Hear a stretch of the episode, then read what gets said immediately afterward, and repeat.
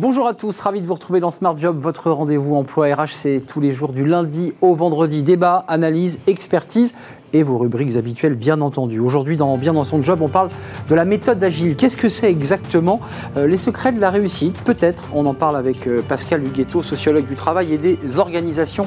Il est professeur à l'université Gustave Eiffel. Il est notre invité. Les entreprises s'engagent avec notre partenaire Un jeune, une solution. Euh, Fein Ascenseur s'engage. On recevra Olivier Saubert, le directeur général de Fein Ascenseur, très engagé pour l'emploi et l'emploi des jeunes notamment. Le cercle RH, l'automatisation, la multi multi-activité, la formation. À quoi va ressembler le monde du travail en 2035 On reviendra sur ce, cette étude très détaillée de OnePoint, euh, bien qui nous projette euh, ben, dans 20 ans. On fera le point avec nos invités. Fenêtre sur l'emploi vers une digitalisation des recrutements. Julien Breuil sera avec nous, directeur relations entreprises du groupe EDC Business School. Voilà le programme tout de suite, c'est bien dans son job. Bien dans son job, avec Sagid Talentsoft, la solution intégrée de gestion des talents.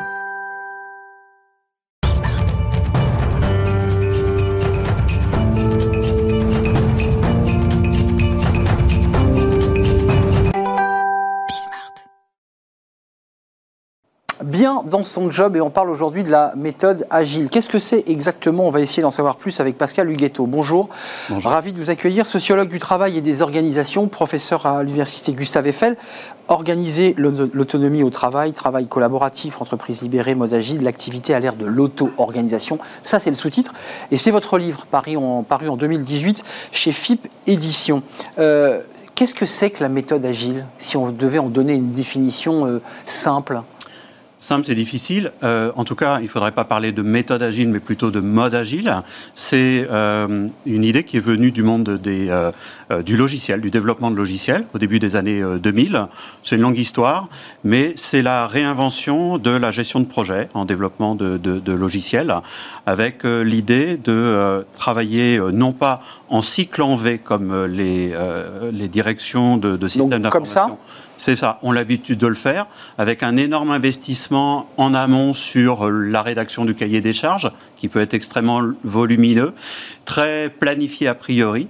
Et puis après, les développeurs entrent dans un tunnel et peuvent disparaître pendant plusieurs mois plus, euh, tenu par ce cahier des charges, en fait. Tenu par ce cahier des charges et euh, assez loin du contact avec les utilisateurs euh, pendant très longtemps, jusqu'à ressortir du tunnel, ressortir du terrier, 12, 18 mois après éventuellement, avec le logiciel qui est quasiment prêt à l'emploi, mais qui au moment où il est livré, il va être vaguement paramétré pour être ajusté, mais en gros il est à prendre ou à laisser pour, pour l'utilisateur et l'utilisateur, ses besoins ont eu le temps de changer. Ah euh, il peut découvrir en manipulant le, logiciel que dans le fond ses besoins n'étaient pas là où il les avait déclarés au moment du, euh, du cahier des charges. Et de nouveau, il faut repartir? Non, c'est trop tard. On repart plus.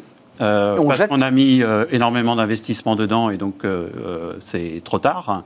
Et le, mode agile, c'est justement essayer d'avoir des interactions très fréquentes avec l'utilisateur, lui livrer dans des cycles courts des, des versions prototypées qui sont extrêmement rudimentaires, mais qui permettent à l'utilisateur d'affiner ses besoins, de redéfinir ses besoins, euh, d'en faire apparaître de nouveaux et d'avoir une livraison de logiciels qui, au bout du compte, sera beaucoup plus pertinente, beaucoup plus ajustée à ce qui euh, véritablement va servir à l'utilisateur. Mais là, vous citez, euh, Pascal Huguetto, l'exemple d'un logiciel, ça marche sur d'autres secteurs Parce que là, vous nous parliez de l'informatique, ça ne marche que dans ce secteur où, ce, mode agile se modélise un peu partout? Ça a été développé dans ce cadre-là par la profession elle-même. Hein, donc ça, c'est un point euh, important parce que après ça, on a euh, euh, des entreprises de différents secteurs qui se sont mises à s'y intéresser, beaucoup à partir des années 2010, parce que là, quel que soit le secteur, les grands groupes notamment se sont trouvés exposés à la concurrence de, de start-up, de, de, gros acteurs du numérique qui sont capables en très peu de temps de dégainer une appli qui révolutionne complètement les conditions du marché. Et quand on a un process aussi lourd que celui-là, eh bien, c'est trop tard. Bah oui. Et ça disrupte, comme on dit, quoi. C'est de l'innovation disruptive. Hmm. Et, donc, euh, euh, les entreprises euh, se sont intéressées au mode agile, et puis, donc, tout secteur confondu, et progressivement, se sont mis aussi à le faire sortir des directions de systèmes d'information pour devenir, et là, ça devient autre chose, un management agile. beaucoup plus généralement. Euh, justement, basculons sur le fameux management agile, parce qu'on le voit sur l'aspect logiciel, c'est très lourd, c'est très codifié, c'est très protocolé. Euh, là, vous dites on peut réinventer le système en étant agile. Comment on fait pour être un manager agile? On, échappe au protocole, on invente de nouvelles méthodes. Comment on fait? Alors déjà, c'est pas forcément la question du manager. Euh, tout à l'heure, vous parliez de méthode. Une des méthodes, ce qu'on appelle également un framework euh, d'opérationnalisation en quelque sorte du, mode agile, c'est Scrum. Et dans Scrum, vous avez une figure qui est le product owner, qui est quelqu'un qui fait le va-et-vient entre euh, les utilisateurs et l'équipe de développeurs et il va récupérer euh, les besoins des, utilisateurs, mettre ça dans ce qu'on appelle le backlog, c'est-à-dire en gros le panier dans lequel on, plonge toutes les fonctionnalités qui seront à développer. Et le rôle du product owner, qui n'est pas un rôle de chef de projet, de manager de projet, justement, c'est un moment de savoir dire non à l'utilisateur et de dire on ne peut pas tout faire à la fois. Mon équipe de développeurs ne peut pas tout faire. Par conséquent, dans, dans le mode agile, ce que les entreprises ne font sans doute pas suffisamment, c'est distinguer clairement deux rôles le manager, et d'un autre côté, euh, des figures comme celle du product owner, qui sont une figure essentielle de régulation des demandes et de requalification des besoins. Alors vous me dites, c'est pas le manager, alors est-ce que c'est le RH qui doit mettre en place un mode, une méthode agile? Euh, c'est plutôt une décision venue euh, soit euh, dans une DSI de la direction elle-même de, la DSI, au niveau de l'informatique, on en revient toujours à ce débat. Quand on est au niveau d'un groupe, plus généralement, quelles que soient les, unités à l'intérieur de ce groupe, c'est plutôt une, une, décision au niveau direction générale, qui est une option stratégique très souvent. et les DRH vont être là plutôt pour accompagner et pour favoriser l'évolution des rôles, notamment euh, en particulier le rôle de manager qui peut se trouver un petit peu euh, dépossédé de ses attributs anciens et ne plus trop savoir finalement comment s'y retrouver. Alors vous, je parlais du protocole tout à l'heure. Cahier des charges, c'est une forme de protocole. On s'y abrite, il y a un cahier des charges, on le suit, on rend le, sujet. Vous nous l'avez expliqué, puis finalement, parfois, ça se casse la figure parce que c'est décalé. La méthode ou le mode agile, c'est plus souple, ça permet de répondre plus facilement aux besoins du client.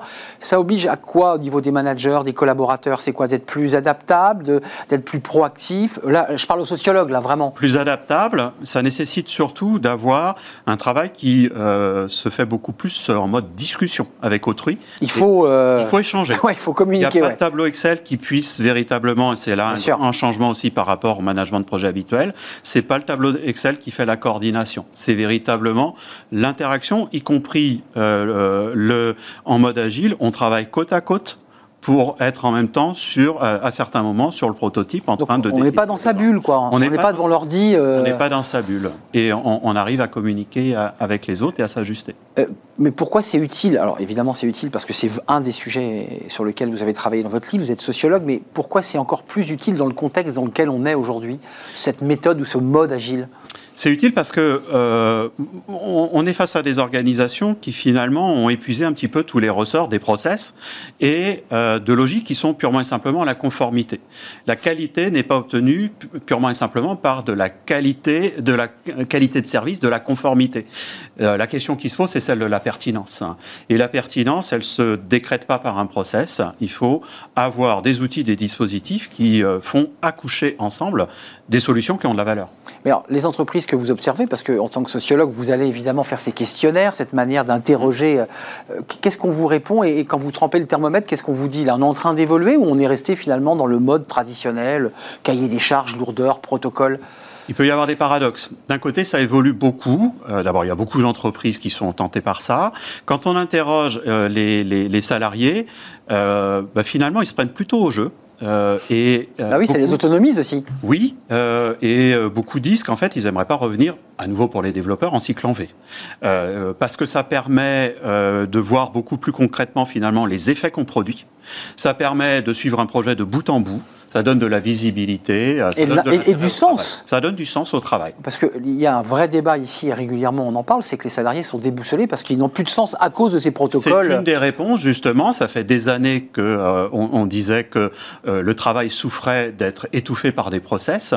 Ça, ça c'est une solution pour échapper à ces process. Ça ne veut pas dire ne pas avoir d'organisation. Oui, ce que je voulais vous dire. C'est une organisation beaucoup plus subtile et euh, qui n'est pas définie a priori. En tout cas, il y a des, des instruments qui sont définis a priori mais les résultats, eux, ne sont pas définis a priori. Donc les salariés, ils trouvent du sens. Les managers, eux, ils peuvent se sentir bah, dépossédés. Bah oui. C'est un petit peu plus compliqué. parce que plus vous donnez d'autonomie aux collaborateurs, plus le manager cherche sa place. Et surtout, le rôle change complètement. ces dernières décennies, le rôle d'un manager, c'est de faire du reporting et suivre un tableau Excel. Désormais, euh, c'est parler. C'est plus, c'est plus là l'enjeu. Donc, c'est de se euh, mettre au contact, d'écouter. C'est se mettre en contact, écouter, devenir, selon l'expression servant leader. Tout ça, mm. c'est un rôle à, réinventer. Mais ah. tout le monde y trouve de la, euh, la possibilité d'agir davantage en pertinence de ce qu'on livre, parce que ça, c'est une grosse euh, ah demande aussi, un gros enjeu de, de, ces dernières décennies. Le fait que, dans ce que vous appeliez le manque de sens, c'était le fait de livrer quelque chose qui n'avait pas de pertinence. Mm. Mais qui était parfois retoqué par le client, d'ailleurs. Euh, bah, le client est obligé d'accepter. Hein, mais il avait payé, ouais, donc. Euh. Bah, tout le monde est euh, tout le monde est relativement perdant, mais on est conforme. Euh, un, mot avant de nous quitter, puisque dans votre sous-titre, il y a l'entreprise libérée. Euh, est-ce que le mode ou la méthode agile s'approche de cette notion d'entreprise libérée? Parce que l'entreprise libérée, ça va plus loin. Il y a l'idée qu'il n'y a pas de chef, chacun devient autonome de sa propre machine, de son action, se remet lui-même en question. Euh, est-ce qu'on s'approche de ça par la méthode ou le mode agile? Oui et non, c'est-à-dire qu'en fait, on sent que ça fait partie du même mouvement d'intérêt, notamment des grands groupes, pour des solutions alternatives d'organisation. En réalité, c'est pas la même chose, ne serait-ce que parce que, comme vous le disiez, dans l'entreprise agile, il y a vraiment à la base une remise en cause de l'idée même selon laquelle un manager aurait un quelconque rôle productif à jouer. Euh, dans le mode agile, on, ne discute pas ce, point-là sur le, le, principe. On outille plutôt pour poser la question, finalement, de comment est-ce que différentes catégories d'acteurs arrivent à forger quelque chose qui est ressenti comme ayant véritablement de la valeur. C'est la question de la valeur qui est vraiment au cœur. De la valeur et du sens pour ceux qui agissent dans le groupe. Et du sens pour ceux qui agissent. Merci Pascal Huguetto d'être venu nous, nous, rendre visite. C'est un vrai plaisir. Sociologue du travail, des organisations, professeur à l'Université Gustave Eiffel et ce livre qu'on doit trouver encore, je pense, Organiser l'autonomie au travail, FIP édition sortie en 2018, où vous évoquez notamment ce mode et les entreprises libérées. Merci de nous avoir rendu visite. On s'intéresse aux entreprises, pas n'importe lesquelles, celles qui s'engagent. C'est notre rubrique Les entreprises s'engagent avec notre partenaire Un jeune, une solution. C'est tout de suite.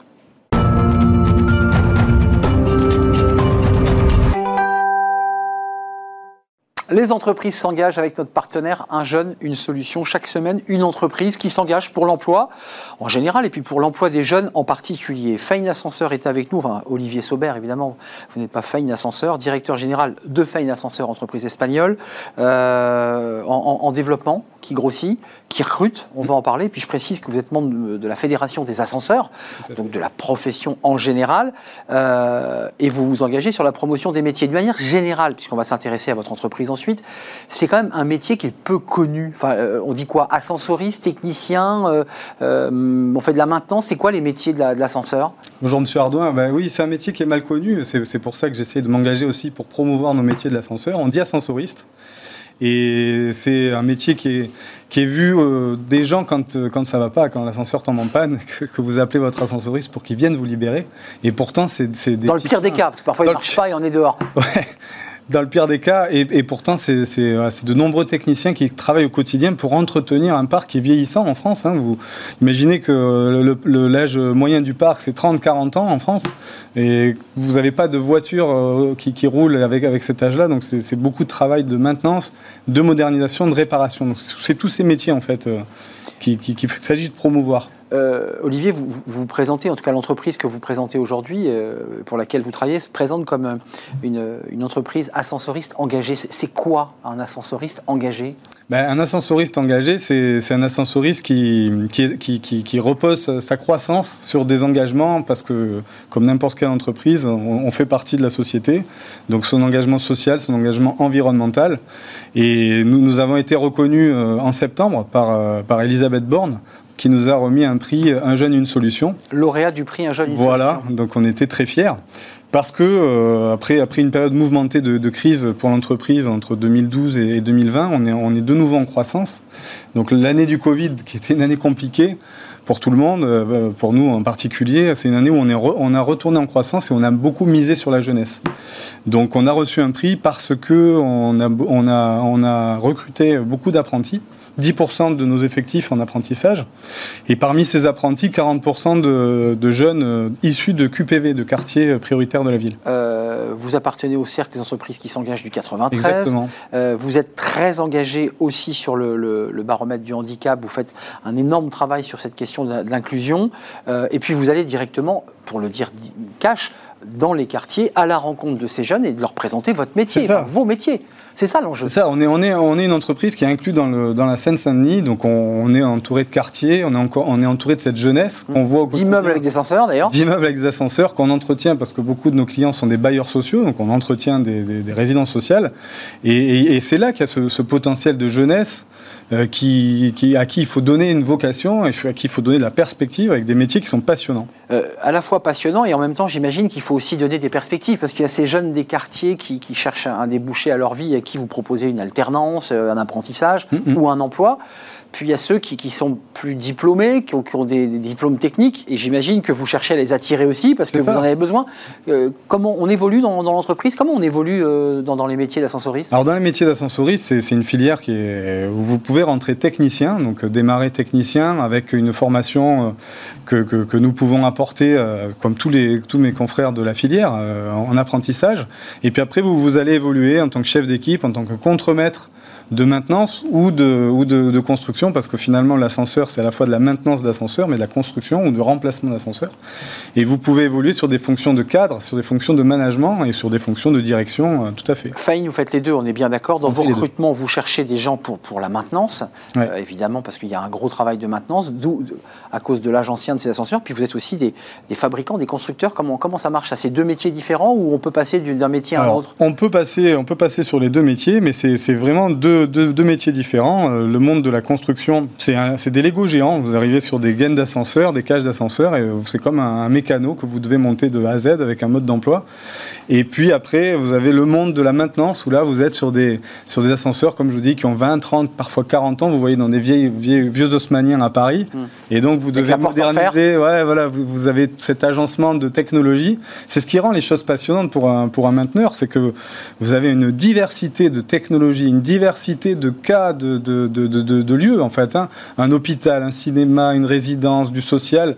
À chaque fois, vous êtes confronté à des enjeux très différents et des technologies très différentes. Justement, j'allais y venir parce qu'on parlait de l'osmanien qui fait un bruit avec sa, sa ferraille, cette porte et, sa poignée en bois. Puis il y a des ascenseurs extrêmement perfectionnés, électroniques, qui montent à une vitesse folle. Voilà, il faut pouvoir répondre à tous ces besoins. Il faut pouvoir répondre à tous ces besoins. Et c'est ce qui rend aussi euh, le métier passionnant. C'est que la technologie est arrivée à grande vitesse depuis les 20 dernières années. On a des immeubles, de, des, immeubles tertiaires avec euh, effectivement des ascenseurs très rapides, euh, des manœuvres très complexes pour desservir au mieux le, trafic des, mmh. usagers.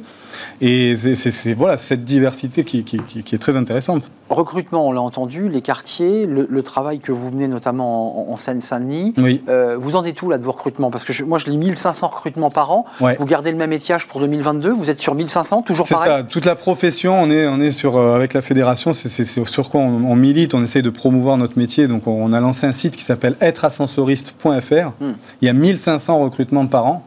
Euh, donc c'est significatif. Et c'est un métier qui est mal connu. Donc c'est là où il s'agit de présenter ces métiers. Et donc de présenter sur ce site, on présente les entreprises qui recrutent, les, les, formations qui, qui, prennent des jeunes pour leur, leur donner un diplôme. Et on présente toutes, les, toutes ces différentes, euh, tous ces différents métiers. On, voit bien que vous avez deux casquettes dans, dans, dans, l'échange que l'on a. Vous représentez la fédération sur l'ensemble des métiers, puis il y a la vôtre, Fein, euh, Ascenseur. C'est quoi la marque employeur quand on est ascensoriste? Comment on fait J'entends, vous faites de la communication, vous présentez le mot, vous présentez le métier. Mm-hmm. Qu'est-ce qu'on peut faire plus? Parce que le télétravail n'existe pas quand on est ascensoriste. Je veux dire, quand on est ah bloqué, la personne ne vous, dépanne pas à distance. quoi. Après, c'est ce, qu'on est, ce que, ce que j'essaye de mettre en place avec mon équipe, c'est une vision. C'est la vision d'être euh, la meilleure entreprise de service en ascenseur. On fait un métier de service. Euh, vous, vous, avez peut-être euh, chez vous un ascenseur, donc vous, vous savez les problématiques que c'est. C'est un, un, un problème très palpable pour ceux qui central quand on habite dans une, un immeuble donc, avec ascenseur. Donc il faut il faut se démener. Donc le, ce que ce que vous créez avec votre équipe, c'est cette ambition d'être, de servir au mieux nos, clients et de participer à un projet de croissance, parce que notre entreprise était dans une situation difficile il y a quelques années. Et, et, là, depuis 2020, on a repris l'entreprise avec une, une, nouvelle équipe et on est en pleine croissance, donc avec des enjeux de croissance, et chacun a sa place. Donc quand vous êtes une PME, vous n'êtes pas un numéro, vous avez tous votre place à, votre place à jouer. Et c'est ce qui est passionnant pour les équipes, c'est là que vous essayez de, rentrer euh, euh, de la motivation. Aujourd'hui, Fein, c'est 70. Euh, en France, oui. En France, hein, parce que c'est une entreprise espagnole, il y a beaucoup plus de collaborateurs dans le monde. Mais votre développement pour ici, la France, c'est quoi? Vous vous fixez quoi comme objectif là? Alors, ben, Nous, on n'a pas de limite, mais on va dire que chaque année, on, est, on augmente de 10 à 15% et notre chiffre d'affaires et notre effectif. Euh, avec des acquisitions qui sont euh, en vue euh, dans, les prochaines années pour pouvoir devenir un acteur encore plus important. Ça veut dire que vous grossissez par, par l'achat d'entreprises ou vous continuez à, grignoter des parts de marché au mastodonte pour le voilà, simple Pour l'instant, on, grignote des parts de marché sur, le marché, au mastodonte, à, d'autres. Et puis, l'ambition pour une petite entreprise comme nous, qui veut faire de la croissance, c'est après, ça passe par des acquisitions. À qui ça On achète quoi quand on est ascensoriste On achète d'autres ascensoristes, des indépendants, des petites entreprises, et on leur redonne un autre souffle, une autre dynamique, on profite de synergies. Euh, sur, euh, sur les métiers de terrain pour, pour, faire de la croissance, de la productivité et une meilleure qualité de service. Résumons-nous, euh, il y a 15% de vos effectifs, vous allez donc grossir, passer à 85, ça c'est Fein, et mhm. puis il y a 1500 recrutements par an sur l'ensemble de la profession. Voilà. Et quand on dit l'ensemble, on est d'accord que ça représente aussi les gros mastodontes, les très grosses entreprises. Oui, ça représente les majors, comme on dit. Voilà, les majors, celles qu'on voit inscrites dans les ascenseurs. Celles qu'on voit la plupart du temps, celles qu'on connaît. Et donc c'est tout cet ensemble de la profession qui fête d'ailleurs ces jeudis les 100 ans oui, de la fédération, euh, la Tour Eiffel. Euh, on n'avait pas pu le faire il y a deux ans à cause du Covid, et donc on, va, avoir le plaisir de se retrouver. Et vous allez prendre l'ascenseur, j'imagine, de la Tour Eiffel. on va prendre l'ascenseur. Bah oui, c'est bien normal. Merci Olivier Saubert, euh, merci d'être venu. Euh, double casquette, hein, je, leur dis fédération, membre de la fédération des ascenseurs, pour redonner un nouveau souffle finalement à votre secteur, mieux le faire connaître. Et puis vous êtes le directeur général de Fein Ascenseur avec un S, avec les 100 ans de cette fédération. Effectivement, c'est un secteur ancien. Merci d'être venu nous, nous, rendre visite. Merci de votre invitation. Un vrai plaisir. On fait une courte pause, on se retrouve juste après, après après cette pause, on va parler eh bien, du monde du travail en 2035. Un rapport passionnant de OnePoint eh nous, nous dévoile quelques pistes prospectives sur ce à quoi pourra ressembler notre, notre travail et les nouveaux métiers d'ailleurs, parce qu'il y a de nouveaux métiers en 2035. On en parle avec mes invités, c'est juste après.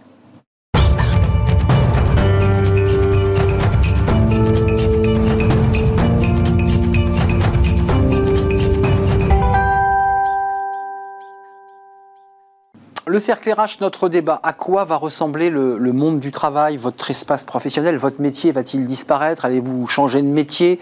Toutes ces questions, vous vous les posez et quelques éléments de réponse passionnants d'ailleurs dans cette étude réalisée par euh, OnePoint sur euh, le monde du travail en 2035, une prospective.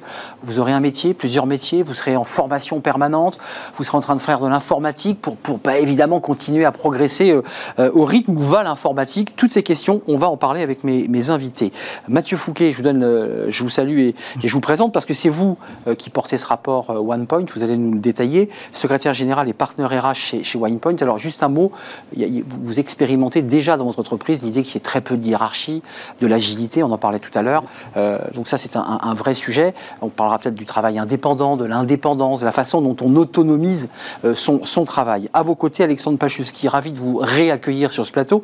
C'est un vrai plaisir. Docteur en intelligence artificielle et vous avez euh, été le fondateur de Talentsoft euh, et vous avez cédé, vous, avez quitté l'entreprise, vendu l'entreprise pour vous consacrer à des, à des, travaux plus prospectifs. Merci d'être avec nous. Et puis Franck Morel est là, le droit, euh, avocat en droit du travail, et vous êtes senior fellow à l'Institut Montaigne. Ce sont des sujets de prospective, évidemment, sur lesquels travaille aussi, sur lesquels tous les deux, d'ailleurs, vous phosphorez. D'abord, un petit mot sur la notion de prospective, parce que vous savez, il y a toujours ces économistes qui annoncent des choses en vous affirmant au droit dans les yeux que l'inflation allait s'effondrer en, mars, et puis l'inflation, bah, vous avez vu ce qu'elle donne. Euh, c'est du prospectif C'est quoi, quoi l'esprit de cette étude? C'est de l'humilité, c'est de la projection, quand même basée sur quelques données c'est le fait d'avoir interviewé avec euh, Kantar, notre partenaire, 2000 Français. Je voulais les citer, Kantar, hein, absolument. Kantar public. 2000 Français en début d'année, ce qui est assez gros hein, comme panel, euh, réparti dans toutes les régions, toutes catégories socioprofessionnelles, toutes classes d'âge, pour pouvoir avoir une base quand même un petit peu solide. c'est bien évidemment pas Nostradamus, ce ne sont pas des prédictions, ce sont vraiment en toute humilité des projections, des projections qui, euh, pour nous, se vérifient à travers le, visage de pas mal d'experts, parce que je ne suis pas le seul à le porter, ce rapport. Alexandre, il y a contribué Absolument. aussi. Euh, Alexandre Pachewski, c'est, juste d'un mot, puisqu'on entend la méthodologie, le travail sérieux, euh, accompagné par un, institut, Kantar. à quoi ça sert de vouloir savoir ce qui, ce, qui, peut nous arriver en termes professionnels, monde du travail en 2035 C'est quoi l'utilité? C'est simple, c'est d'anticiper, de préparer plutôt que de subir. On prend l'exemple très simple, on parle toujours d'intelligence artificielle. S'il est avéré qu'un certain nombre d'emplois disparaîtront et que d'autres devront se créer, selon la fameuse théorie schumpeterienne, il va falloir se préparer parce que dans le cadre de cette révolution industrielle, la marche à gravir pour ceux qui perdront peut-être leur emploi sera plus importante que durant la révolution précédente. Ce qui fait que si vous n'anticipez pas, vous ne créez pas de nouvelles filières, vous n'accompagnez pas, y compris sur des aspects euh, purement euh, comportementaux, mmh. socio-psychologiques. C'est un choc. Hein des gens n'arriveront pas au moment où cela surviendra à euh, prendre le train en marche. Donc, pour espérer qu'il n'y ait pas trop de gens sur le quai, il faut euh, anticiper. Donc c'est l'anticipation, c'est l'employabilité des, salariés de manière à pouvoir transférer euh, des secteurs qui vont disparaître, on en connaît déjà quelques-uns, vers des secteurs qui embaucheront, mais, mais il faut qu'ils soient formés. On va en parler déjà. Premier thème, l'intelligence artificielle, pour vous, ben, elle est là, elle est présente et, il faut vivre avec. Donc ça, on, va lancer le sujet. Vous en pensez quoi de la, la notion de prospective? Parce que l'Institut Montagne travaille aussi à la prospective, fait des études, vous êtes venu récemment sur notre plateau. Euh, c'est pour finalement éviter les accidents? Je pense que ce qui est intéressant dans le travail de prospective, c'est comme vous venez de le dire, c'est effectivement de se mettre en état, se préparer pour faire face aux changements que nous allons connaître. Et faire en sorte que notre écosystème d'ensemble, notre écosystème juridique, social, de garantie, etc., correspondent, collent le plus parfaitement possible à ces évolutions. Je pense qu'il y a un exercice qui peut être intéressant pour mesurer euh, la pertinence des, euh, je dirais, des problématiques qui sont mises en avant, c'est le fait de faire l'exercice inverse. Plaçons-nous 13 ans en arrière, en 2009. Où étions-nous en 2009 on mettait en avant pour la première fois l'auto-entrepreneuriat. On n'avait pas encore créé le statut du portage salarial. Le télétravail était quelque chose pour lequel il y avait un accord européen, mais il y avait archi minoritaire. Et donc effectivement, on voit bien que les tendances qui sont pointées dans l'étude euh, dont nous sommes en train de parler, eh bien, sont des tendances lourdes qui viennent de loin et qui étaient déjà en gestation en 2009, cette question de la pluriactivité, de la montée du niveau de compétence, de l'importance stratégique de la formation. Mm. Euh, l'étude le met en avant, et je l'avais souligné. Et que vous évoquiez dans, votre, dans, vos travaux récents. que, que, j'ai euh, publié il y a quelques temps. Euh, il y a un actif sur deux qui envisage une reconversion. Et effectivement, vous avez parlé du processus schumpeterien de, entre guillemets, destruction créatrice. Ça veut dire qu'on a devant nous des enjeux majeurs. On a à dérouler un exercice de GEPEC de la nation, de gestion prévisionnelle des emplois et de compétences à l'échelle de l'ensemble de la nation, pour effectivement mobiliser tous les instruments, adapter le droit donner plus de souplesse. L'étude parle de multi-activité, donc de souplesse entre les statuts, de bon équilibre entre la sécurité juridique et les garanties sociales pour permettre à ces différents statuts de se développer. Euh, commençons par les thèmes pour entrer dans le vif du sujet, parce qu'il y a plusieurs thèmes que vous avez euh, soulignés chacun. Euh, vous avez finalement fait le plan de l'émission. D'abord, le premier, parce que c'est un sujet très sensible, ça c'est votre étude. 7 Français sur 10 pensent que les métiers exercés demain seront principalement de, de nouveaux métiers, encore inexistants, disent-ils. Et par ailleurs, il pense que tout le, tout robot n'est pas la solution et que l'intelligence humaine a encore une vraie place dans le futur du travail, qui est une source de création nette d'emplois. Juste pour répondre à cette question, on nous dit l'intelligence artificielle va nettoyer les emplois, on va finir par tous être en vacances et faire des loisirs, puisque le robot, l'IA, va faire tout à notre place. Faux. Bah, d'abord faux, à moins que ce soit ce que nous souhaitions. C'est ça, voilà. On a tendance à oublier que derrière mm. l'intelligence artificielle, il y a des femmes, il y a des hommes, et il y a une société à bâtir. Donc, à titre personnel, ce n'est pas du tout ce que je souhaite. Il s'agit plutôt de laisser la place qui revient aux humains. Et cette place qui revient aux humains, elle reste encore à déterminer. Parce qu'en définitive, on n'a pas toutes et tous envie de la même chose. Et ce qui, est, à mon avis, se joue aujourd'hui, et si on tire le fil justement, ce qui est probablement euh, va être le, fil qu'on va tirer jusqu'en 2035, c'est comment chacun va considérer le travail plutôt comme un levier d'émancipation. Mmh. Comment suis-je heureux? En mobilisant quel comportement? En travaillant avec qui? Et comment là-dessus, la machine, la technologie en général, pourrait suppléer à mes besoins pour me mettre à ma bonne place Salarié augmenté, c'est ce que vous développez. C'est Oui. accompagné d'outils numériques, d'IA, et, et on, on parle beaucoup ici sur ce plateau de RH.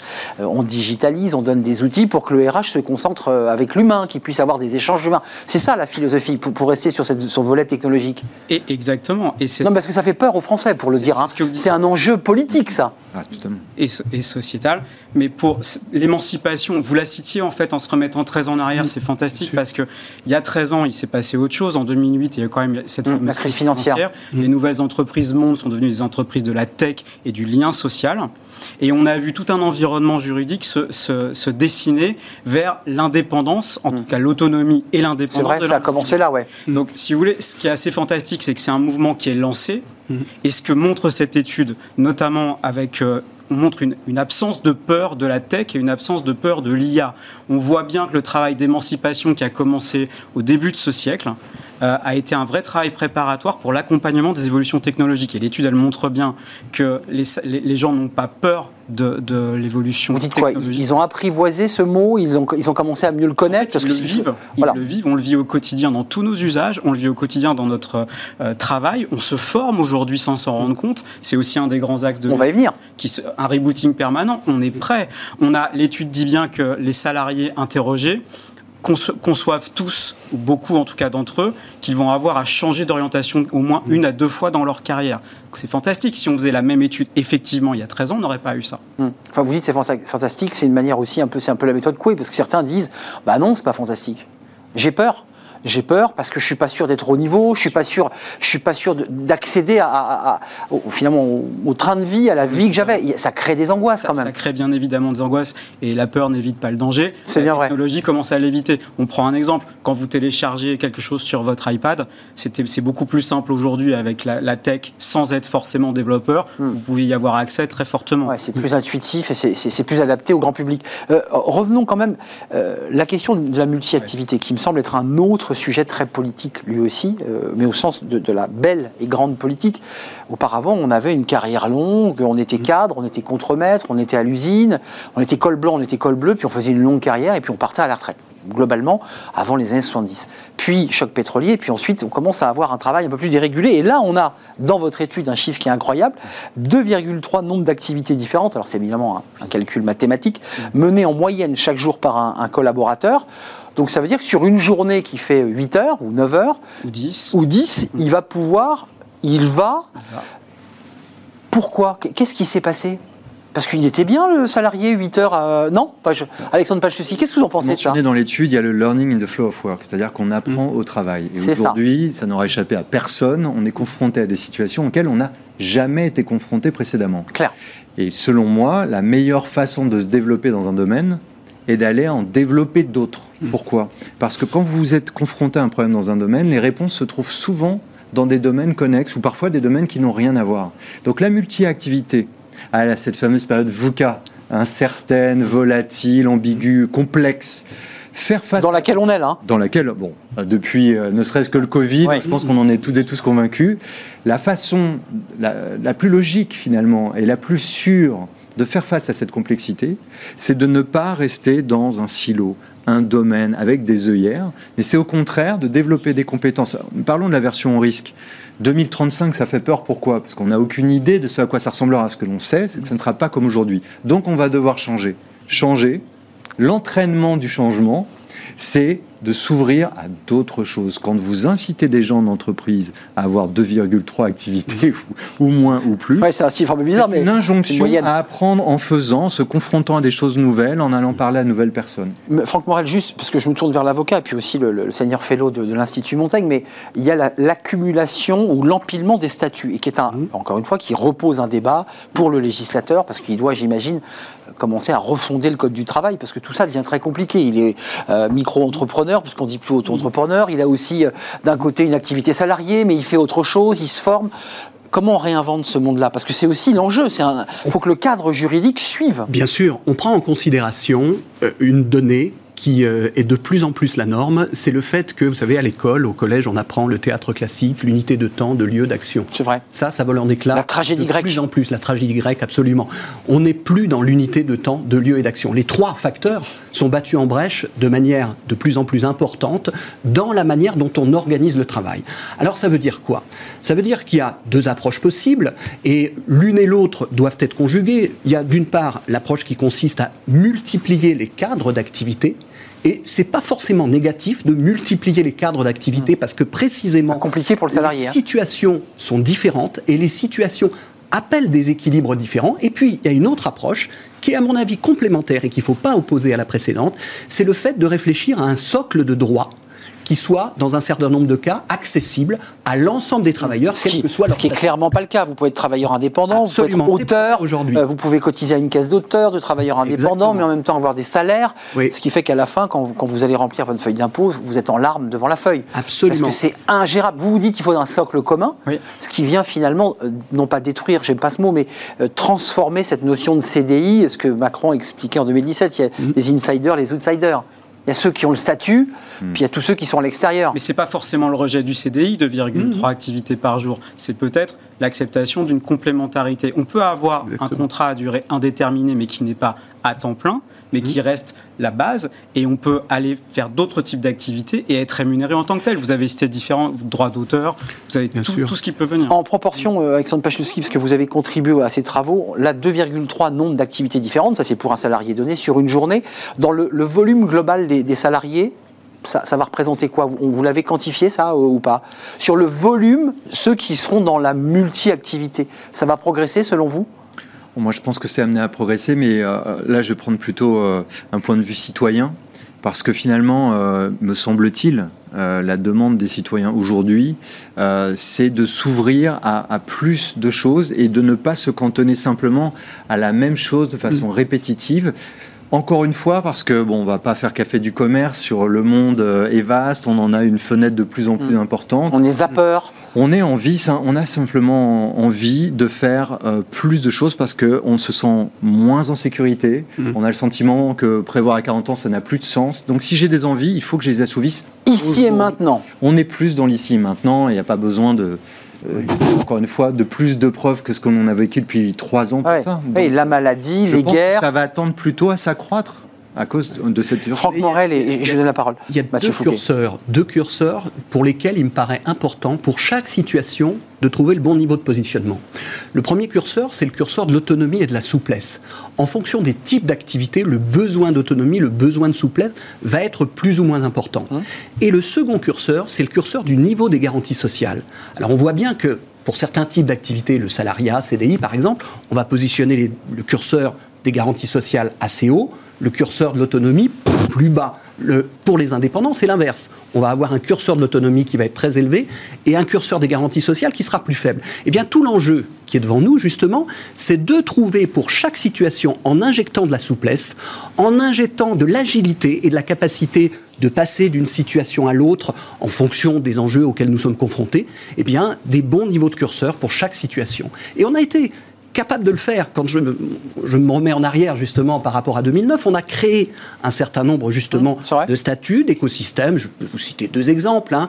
le portage salarial, Ouais. euh, le CDI intérimaire, euh, l'auto-entrepreneur, on le citait tout à l'heure. Effectivement, voilà des exemples de statuts qui ont été créés qui optaient pour un certain niveau de curseur justement entre souplesse et sécurité. Et donc tout l'enjeu, c'est à la fois de conjuguer effectivement le fait d'avoir des statuts adaptés et puis d'avoir dans un certain nombre de situations des socles de garantie. Euh, je, voulais, je voulais que vous me commentiez ce chiffre, à tous les trois d'ailleurs, mais, mais en particulier, euh, je me tourne vers OnePoint. Euh, les- les- alors, quand j'ai lu votre, votre rapport et ce chiffre, Ouais. je me suis dit, il faut que je demande des explications, parce que automatisation, un professionnel augmenté, plus que remplacé, on l'a évoqué, mais 606 991 euh, nouveaux métiers pourraient être créés en France d'ici 2035.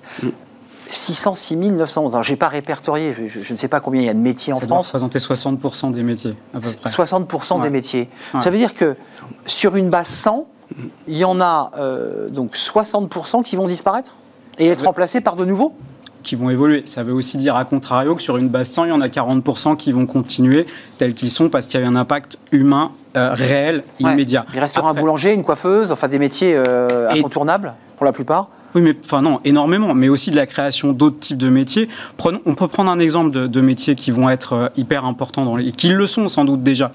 Vous regardez la, la donnée, euh, les données de santé, Oui. d'accord? Il faut De absolument l'or noir, dit-on. voilà, il faut absolument vérifier qu'elles sont utilisées à bon escient. Aujourd'hui, il y a un encadrement législatif. Mmh. L'éthique de- du traitement de ces données de santé n'existe pas. Or, sans doute qu'un métier de demain qui est directement lié à l'accélération Il y a la CNIL, hein, m'autorise à. oui, mais c'est pas une, qui est- c'est- pas un éthicien de la donnée personnelle. D'accord. Et, et ça, c'est sans doute un métier de demain. Euh, Mm. Tous les métiers autour de la mobilité euh, vont être à réinventer. Tous les métiers autour de la euh, de, de l'économie circulaire sont à inventer. Cette On en connaît quelques-uns, je m'autorise, je ne vais pas vous Oui, challenger, c'est vrai, il y a- y quand même beaucoup d'entreprises qui sont déjà engagées sur l'économie circulaire euh, et des grands groupes d'ailleurs qui travaillent dessus. Euh, il faut quoi? Il faut, les, il faut les créer, il faut aussi les valoriser, je m'autorise, parce que c'est des métiers dit- où il y a il faut les créer, un les vrai problème de recrutement. Bien évidemment, d'où les filières, d'où ce que, ce que, ce que, ce présentait Alexandre juste avant. Il faut anticiper ces évolutions et on voit que c'est pas une anticipation long terme, c'est pas, c'est pas un méga plan, c'est une anticipation à 10, 15 ans. C'est maintenant que les, choses se font. Alexandre Pachowski, quels sont les secteurs dont on sait, et là, ce n'est pas des prédictions parce que l'économie nous le dit, parce que le Covid a accéléré le processus, dont on sait qu'ils vont, ils vont disparaître?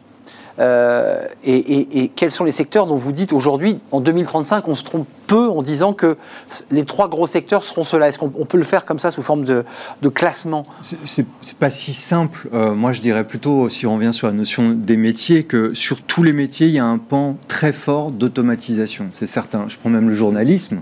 Tout ce qui a trait à la recherche, aujourd'hui, tout comme les Il y a avocats. des articles entiers qui sont Voilà, faits. euh, vous verrez que, par contre, euh, sur chaque métier, la question qui est posée dans l'étude, c'est qu'est-ce qui normalement devrait revenir à un humain et à un humain seul? Comment on Et répartit donc quoi? là, il va y avoir, à mon avis, sur tous les métiers qui existent, une relecture de ces métiers. Et puis, euh, on, on parle toujours de la technologie. Mais moi, j'aime bien revenir à l'exemple très simple. À quelques encablures d'ici, il y a les ateliers de Dior. Oui. Les couturières continueront de. Et il y en a de moins en moins. Et ce ne sont pas des filières qui sont promues. Mm. Vous prenez l'agriculture avec des euh, entreprises comme Hectare. Ouais. Euh, on peut aller dans le métaverse, il faudra bien qu'on se nourrisse. Donc l'agriculture, avec en plus les problématiques diminue, hein, de développement durable, le retour au local. Donc ce qui est intéressant, c'est si on prend une courbe de Gauss, il y a effectivement tous ces métiers qui vont se créer, qui sont de l'ordre du Blade Runner ou 2001, Ouais, l'espace qui paraissent futuristes pour le commun des mortels. Mais de l'autre, les métiers d'hier, ce secteur primaire qui ont un peu disparu à la personne, du je- tertiaire, Bah oui. ça va revenir parce que qu'est-ce qui incombe à l'humain? La relation, les sentiments, Mm. l'émotion. Et ça, à l'école, il va falloir aussi bien enseigner le traitement de la donnée Mm. que de nouveau apprendre à établir des relations harmonieuses avec les gens. Et C'est intéressant parce que vous revenez à l'école, je m'autorise. Ouais. En fait, si on veut transformer ce monde pour l'amener là où vous voulez l'emmener, ça démarre dès l'école. Enfin, je, Toujours, c'est la formation initiale qui va nous, nous guider. Parce que si on reste sur des vieux modèles 20e siècle, Bien sûr. on, on va, on va rester sur. Et c'est un enjeu fondamental, cette notion d'éducation. Franck Morel, et je vous redonne la parole. Oui, c'est un enjeu fondamental et ce que vous venez de dire euh, pointe un certain nombre de, de tendances lourdes là aussi. La première, c'est euh, ce qu'on appelle, avec un acronyme un peu barbare, la FEST, hein, l'action de formation en situation de travail. Mm. C'est-à-dire de valoriser toute la formation en situation de travail. Alors on, on dit parfois sur le tas. Sur le tas, ouais. C'est-à-dire ce qu'on peut apprendre lorsqu'on agit Exact. au quotidien dans le cadre de son job. Et ça, c'est pas toujours quelque chose qui est reconnu de manière, je dirais, euh, organisée. Et ça, c'est un des enjeux de demain. Vous dites quoi? Il faudrait, il faudrait hein, institutionnaliser un oui, peu plus il faut euh, aller plus loin, acquis, quoi. effectivement, dans les voies et moyens de reconnaître l'action de formation. C'est-à-dire que ça de donne, ça donne un équivalent diplôme, ça Oui, donne. euh, absolument. C'est des voies de reconnaissance, c'est des filières de reconnaissance. La deuxième chose, Ah. vous l'avez dit, c'est effectivement la question des soft skills, des savoir-être. hein. C'est-à-dire, euh, on voit bien que le rapport sauf le une diplôme. distinction voilà, entre la connaissance technique, la connaissance, on va dire entre guillemets, livresque, celle qui peut, dans un certain nombre de cas, être effectuée par la machine, celle technique qui ne peut pas être effectuée par la machine. Vous disiez tout à l'heure le, le geste professionnel, le geste très Ou un pointu. bel article écrit par un journaliste. Absolument. Je voilà. m'autorise. Il y a aussi parfois Bien quelques sûr. belles lettres. Et puis, la compétence relationnelle, la compétence de savoir-être, celle qui ne pourra jamais être assumée Évidemment. par la machine. Et celle-là, effectivement, de plus en plus, dans les besoins de recrutement, dans les problématiques de tension qui sont mis en avant, c'est quelque chose qui est majeur, Ah, qui est on important et qui doit être pris en considération par l'appareil de formation. Euh, Mathieu Fouquet, on parlait, on l'évoquait avec Alexandre Pachowski, vous citiez ces films comme ça futuristes, qu'ils sont de moins en moins finalement, mais on, nous vend aussi de plus en plus des reportages, des articles où on nous dit mais la machine elle est là, elle va transformer, elle, prend notre voix, elle, est en train d'a- d'avoir presque notre cerveau. Euh, bah, doucement mais sûrement, la machine devient de plus en plus intelligente. Euh, la, la réflexion que vous menez dans votre entreprise, parce que vous, vous OnePoint, c'est quand même une entreprise qui est spécialisée dans la transformation numérique, euh, accompagner ces boîtes, c'est ju- jusqu'où jusqu'à quel niveau d'eau monte le numérique?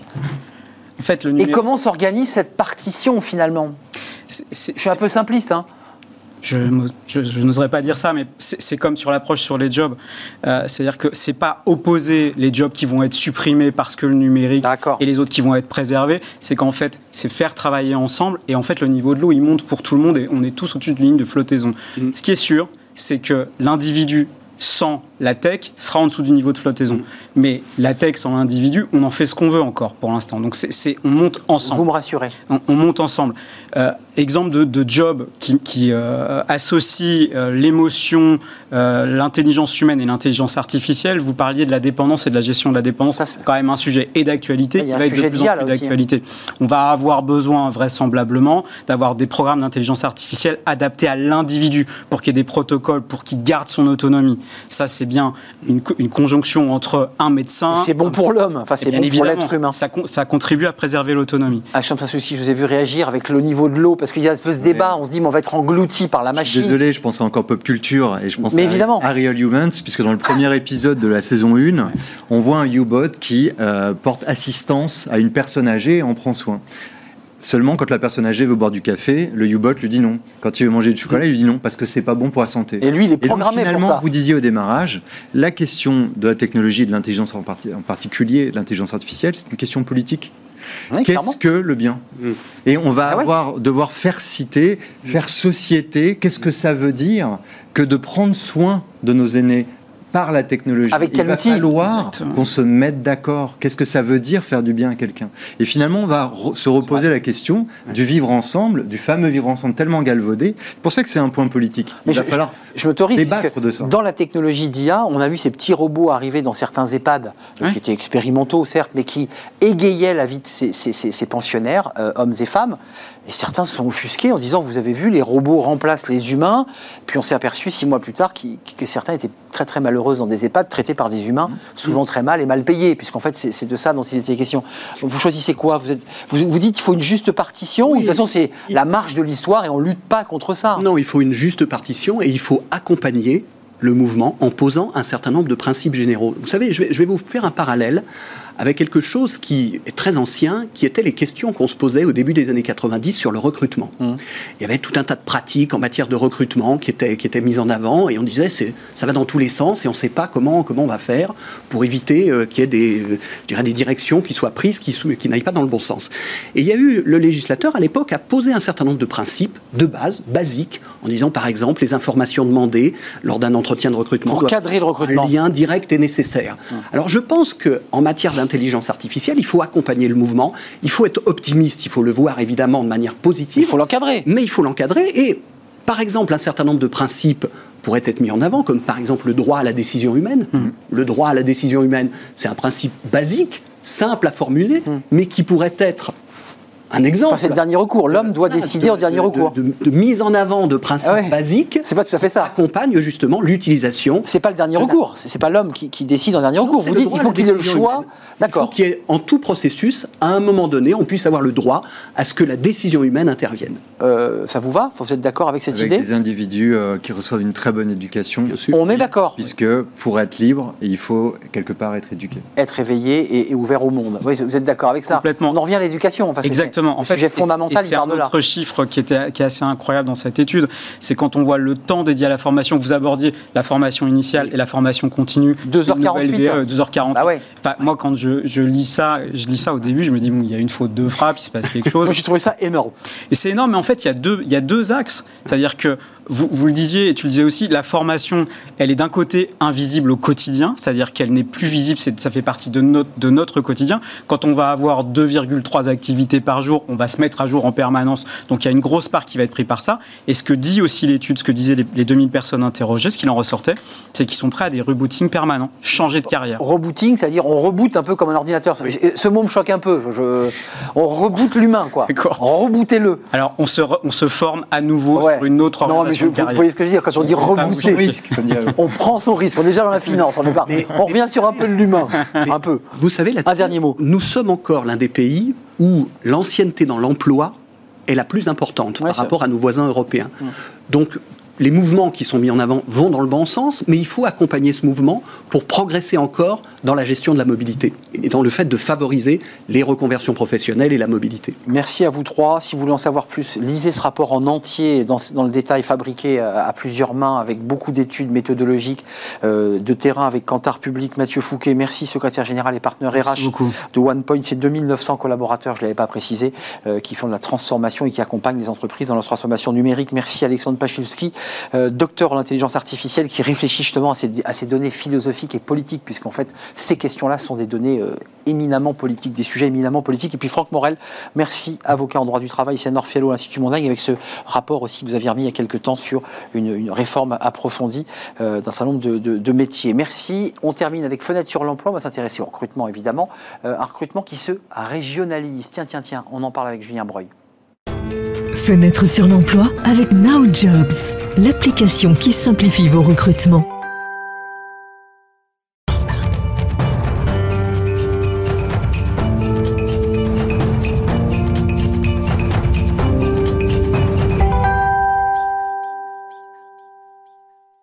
Fenêtre sur l'emploi pour terminer notre émission. On parle recrutement et on en parle avec Julien Breuil. Bonjour Julien. Bonjour. Directeur relations entreprise groupe à l'EDC Business School. Euh, on va s'intéresser à, alors, vers à moitié vide ou à moitié plein, sur la régionalisation des recrutements, effet Covid. Euh, quand même, on va, on va le voir à travers ces chiffres. Euh, c'est régionalisé ou c'est principalement orienté Île-de-France pour l'instant chez les cadres? Alors, la donnée statistique voudrait dire que normalement, on a un marché qui est plus orienté en région, puisque vous avez 62% des cadres qui sont euh, effectivement, ou qui travaillent plutôt euh, en région. Mais en même temps, si on le prend dans l'autre sens, hein, vers à moitié vide, vers à moitié plein, vous en avez 38% des cadres qui travaillent en Ile-de-France. Euh, si on prend le poids de la région Ile-de-France en nombre d'habitants global par rapport à la France entière versus le ratio sur les cadres, effectivement, vous partez du principe qu'il y a plus de cadres qui sont en Ile-de-France qu'en région. Sachant que euh, c'est même, j'allais dire, encore un peu plus fort si on analyse spécifiquement, j'allais dire, la région parisienne, et on pourrait même euh, rajouter les Hauts-de-France, enfin les, Hauts-de-Seine plutôt. Euh, il y a beaucoup d'entreprises. Exactement, 79% des cadres qui sont basés, j'allais dire, en Ile-de-France ou dans les Hauts-de-Seine. Donc effectivement, là, il y a un poids qui est conséquent. 79% de l'emploi, on l'a vu, hein, est basé sur la zone d'emploi de Paris. Oui, ce qui veut dire que, on avait évoqué, Paris, c'est pas autant vidé que ça. Il reste encore quand même beaucoup d'entreprises et elles ne sont pas parties. Non, il y a forcément, c'est vrai, on l'a vu et, je pense qu'il y a eu aussi une manière dire, médiatique de le traiter. Il y a eu une volonté, ça c'est certain, peut-être on le réabordera, des cadres de vouloir quitter l'île de France. Il y a une volonté des entreprises aussi qui ont suivi les tendances potentiellement des salariés de s'installer, j'allais dire, à l'extérieur, euh, avec euh, parfois effectivement euh, justement une volonté d'attirer, hein, parce qu'on a, a, souvent parlé de la problématique de la marque employeur. Oui, bien sûr. donc il y a cette problématique-là, mais dans la majeure partie des cas quand même, le marché des cadres reste plutôt parisien une structure de, recrutement malgré tout. Donc ça veut dire qu'il y a un peu un effet d'optique quand on parle de régionalisation qui est quand même plutôt Île-de-France, qui reste malgré tout Île-de-France. Il y a deux éléments moi, que je trouve intéressants. C'est que si on regarde de manière spécifique, vous avez quand même 54% des cadres qui travaillent dans les secteurs de la, des services à valeur ajoutée. Mmh. Or, on sait que c'est les services à valeur ajoutée qui drainent le marché de l'emploi cadre, particulièrement les activités informatiques et télécoms. Ce sont d'ailleurs elles qui ont tendance justement à favoriser le télétravail on y reviendra. Et puis on a également une grande diversité, euh, j'allais dire, des secteurs et des sièges sociaux qui sont principalement en Ile-de-France, avec des entreprises de plus grande taille, puisque 55% des cadres travaillent dans des entreprises de plus de 250 salariés. Hmm. La particularité... Grosse PME vers ETI et, et, grands groupes. Alors que la particularité d'un marché régional, souvent, je crois qu'on l'a déjà abordé, c'est d'avoir un marché qui est souvent très polarisé sur une grande ville et qui est souvent très sectorisé. C'est vrai. Euh, à l'époque, enfin à l'époque. Par, par thématique, quoi. Exactement. Le Hum. Covid n'est pas encore totalement terminé, mais si je prends la grande région euh, de l'Occitanie et que je prends Toulouse, par exemple, Ouais, C'est Airbus, hein. c'est Airbus. Et tous ces sous-traitants, quoi. Tous ces sous-traitants. Mm. Et lorsque vous êtes dans une période Covid et que l'aéronautique souffre, bah, tout le tissu économique souffre. Et ça, c'est malheureusement quelque chose qu'on euh, peut voir apparaître dans d'autres régions et moins en Ile-de-France. Donc malgré le Covid, hein, on, on le redit, il y a quand même une tendance lourde parce que la structure euh, Exactement. du bassin d'emploi euh, bah, est orientée Île-de-France. Et, et, et Hauts-de-Seine, euh, il y a quand même quelques signaux faibles, parce qu'il faut quand même, euh, c'est intéressant de les, les détailler, qui montrent une, légère évolution quand même. Oui, oui, tout à fait. Euh, bon, il y a indiscutablement euh, le télétravail, ça effectivement qui est une des tendances, euh, puisqu'on voit qu'il y a quand même à peu près. C'est vrai qu'il y a beaucoup d'études qui ont été faites sur le sujet. On a toujours un peu de mal à définir un chiffre, mais globalement, on va dire qu'il y a à peu près 60% des cadres qui aujourd'hui font du télétravail en Ile-de-France, principalement dans les grandes structures. Euh, ce- c'est donc une tendance. Reste à mesurer maintenant la part des cadres qui effectivement sont partis travailler, ou en tout cas sont mis à distance à l'extérieur de l'Île-de-France Réellement. de ceux qui sont dans la région et qui continuent. Et ça, pour le coup, euh, je pense qu'il y a beaucoup plus de personnes qui travaillent intra-régional, mais qui ne viennent pas tous les jours, j'allais dire, dans les locaux, plutôt que des personnes qui sont parties s'installer à Bordeaux et qui viennent travailler, par exemple, en Ile-de-France. Alors, vous, vous me présentez un chiffre qui est intéressant parce qu'il y a plus de 80% des cadres, plus de 80% des cadres interrogés qui souhaitent partir en région. Oui. Le seul problème, et vous le savez euh, mieux que quiconque, c'est que ces cadres, ils le disent, mais ils ne le font pas. Exactement, puisque en gros, c'est entre 80% et parfois 85% selon les années sur des études qui ont été menées euh, pour savoir effectivement le nombre de cadres qui voudraient partir travailler en région. Il y a des contraintes, mais si on prend un élément purement statistique, c'est le turnover des cadres. On le sait, hein, il tourne entre 4 et 9%. 9% des cadres quittent chaque année leur entreprise. Ça, c'est dans une tendance euh, assez forte. Et ce ne sont pas forcément des gens qui quittent une entreprise pour aller dans une autre région. Hmm. Donc on voit que le delta, il est quand même conséquent. C'est assez stable en fait. hein, le, le- le- Globalement, oui. le- flux euh, entrée-sortie est rel- relativement stable. On va dire qu'il y a 4 à 9 qui changent d'entreprise et en moyenne un peu moins d'un tiers qui ont une évolution de leur poste, puisqu'on peut changer de poste, avoir une évolution également de son poste. C'est vrai. Mais en mutation externe, on est entre 4 et 9 Donc euh, beaucoup en rêvent et, et peu franchissent le pas pour les raisons que vous évoquez, pas Exactement. uniquement parce qu'ils ne veulent pas, mais parce que le marché de l'emploi en région est peut-être moins Et, dynamique. bah, on va prendre un exemple euh, alors, que j'aime souvent utiliser, c'est euh, par exemple l'exemple des médias. Aujourd'hui, la plupart des médias sont quand même en Ile-de-France. Mm. Vous pouvez aller travailler euh, en région, mais effectivement, il y aura une pluralité de médias qui sera beaucoup moins forte que celle que vous pouvez connaître en Ile-de-France. éminemment très faible. Et puis un dernier mot quand même, Julien, c'est intéressant parce que euh, tous ces mouvements, toute cette réflexion euh, posent des questions sur les structures euh, de construction d'immeubles, Ouais. de réduction des locaux. Il y a un exemple focus, c'est la défense. Exactement. Alors c'est vrai que la défense, c'est le quartier d'affaires en France et voire en Europe bien évidemment.